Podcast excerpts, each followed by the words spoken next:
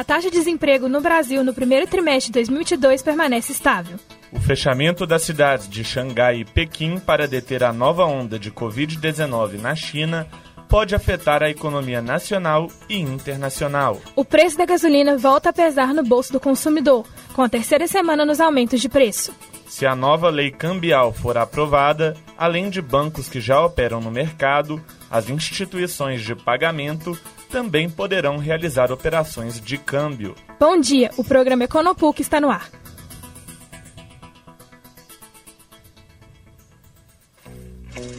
Economia. De acordo com o IBGE, o desemprego fica estável no primeiro trimestre de 2022. A taxa no Brasil ficou em 11,1%, mostrando estabilidade frente ao quarto trimestre, com a falta de trabalho ainda atingindo 11.949 milhões de brasileiros. Para nos explicar melhor sobre o que está ocorrendo, vamos falar agora com a repórter Ruby Andrade. O resultado veio melhor do que o esperado, de acordo com a coordenadora de trabalho e rendimento do IBGE, Adriana Beguai. A estabilidade na taxa de desemprego é explicada pelo fato de não haver crescimento na busca por trabalho no trimestre. A renda do brasileiro tem sido fortemente penalizada por conta da elevada inflação. A taxa de informalidade ficou em 40% da população ocupada. Na visão dos analistas, o desemprego tende a permanecer em patamares elevados em 2022, em meio à inflação persistente, juros ainda em trajetória de alta, renda em queda das famílias, incertezas relacionadas à disputa eleitoral, além do aumento no número de pessoas que passaram a procurar emprego. Vale lembrar que o IBGE considera como desempregado para o cálculo da taxa oficial do país apenas os trabalhadores que efetivamente procuram emprego nos últimos 30 dias anteriores à realização da pesquisa. Estamos com a Ana Flávia que nos relatará como tem sido essa jornada. Meu nome é Ana Flávia Silva Pinto, eu tenho 19 anos e estou desempregada há cerca de 3 ou 4 meses.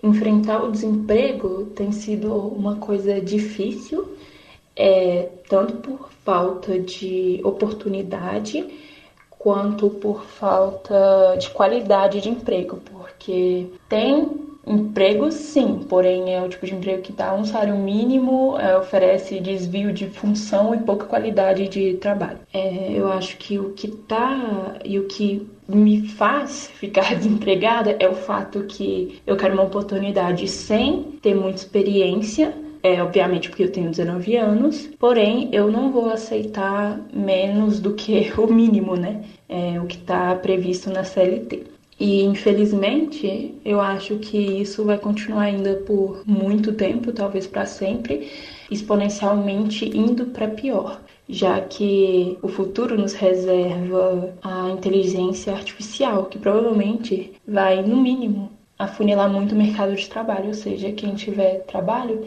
vão ser com certeza um tipo de nata, não dizendo que são os melhores, mas talvez o que tiveram mais oportunidade ou sorte que vão trabalhar e o resto de nós vamos infelizmente estar tá preso em miséria, a não ser que a gente comece a discutir sobre renda mínima. E acho que é isso, acho que, que o futuro é meio, meio incerto e triste. Novo lockdown na China vai acentuar a falta de insumos e inflação global. Os importantes polos econômicos da Ásia, a cidade de Xangai e Pequim, adotaram restrições para conter a nova onda de Covid-19. No momento, estamos com a repórter Alessandra, aguardando para falar um pouco mais sobre o assunto. Bom dia, Alessandra. Bom dia, Alicia. Então, a economia chinesa vai afetar o cenário mundial com o novo lockdown em Xangai e Pequim. Na avaliação de especialistas, a política adotada pelo governo chinês de Covid-0 vai afetar de forma negativa a cadeia global de produção de suprimentos, acarretando a falta de alguns produtos, e com isso o um aumento na inflação mundial. Com o lockdown acontecendo em dois dos maiores polos econômicos do país, todos os produtos ficarão travados já que o tempo de espera nos portos vai aumentar, elevando o custo de logística e diminuindo a oferta de produtos em escala mundial, fazendo com que os preços aumentem. A medida política sanitária vai trazer um impacto grande para o país, diminuindo o PIB, especulando-se um baixo crescimento econômico. A área que pode mais ser afetada no Brasil é o setor automobilístico, que também foi fortemente afligido com a pandemia de Covid-19. O prejuízo se deve ao fato da falta de peças e matéria-prima. As empresas devem, para reduzir os possíveis impactos, trabalhar em conjunto ao setor de logística, a fim de que consigam cumprir seus planejamentos. De Alessandra Silva para a PUC. A Petrobras anunciou na semana passada mais um aumento no preço da gasolina e do gás natural. Já é o terceiro aumento no ano que desafia os motoristas brasileiros. Para mais informações sobre o assunto, vamos com Gustavo Gomes. A Petrobras anunciou mais um aumento no preço da gasolina. Agora, o litro gira em torno de R$ 7,28, o que representa uma alta de 0,18%. Essa já é a terceira semana seguida de aumento. Em um levantamento feito pela Agência Nacional do Petróleo, a ANP, o preço da gasolina bateu um recorde histórico. É o maior valor cobrado desde 2004. Essa disparada nos preços dos combustíveis ocorre em meio à forte alta nos preços internacionais de petróleo, após a Rússia ter invadido a Ucrânia.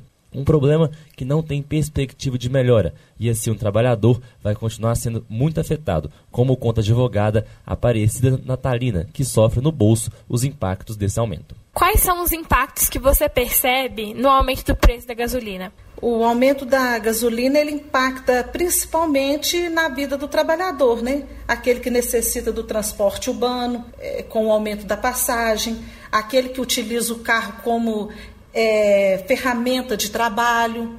Então, ele impacta negativamente. Quais você acredita serem as consequências se o preço continuar a subir? Cada vez fica mais desastroso para o bolso de todo mundo, né? E reflete economicamente na vida de todos os brasileiros. Com a nova lei cambial, o Banco Central anunciou que as instituições de pagamento vão poder operar no modo de câmbio a partir de setembro deste ano por meio eletrônico. Com mais informações, a repórter Ana Maria Rocha. Os bancos e as instituições de pagamento travaram a disputa por novas regras. A regulamentação da nova lei cambial envolve uma disputa entre bancos que já operam no mercado e instituições de pagamento, que a partir do novo marco poderão realizar operações de câmbio. Mas, segundo o dado histórico recente da regulação do Banco Central, quem já atua no mercado vê risco de uma eventual vantagem competitiva para novos entretantes. Na regulamentação, o marco determina que o Banco Central poderá estabelecer requerimentos diferenciados e proporcionais para, para a Constituição e o funcionamento de instituições autorizadas para operar no mercado de câmbio, a defender da abrangência, natureza, volume e riscos do negócio. E chegamos ao final de mais um Econopuc. Esperamos que vocês tenham gostado.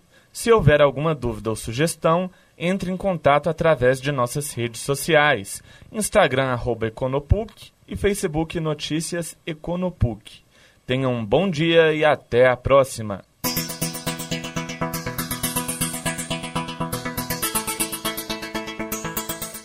Apresentação: Alice Rezende e Henrique Toscano.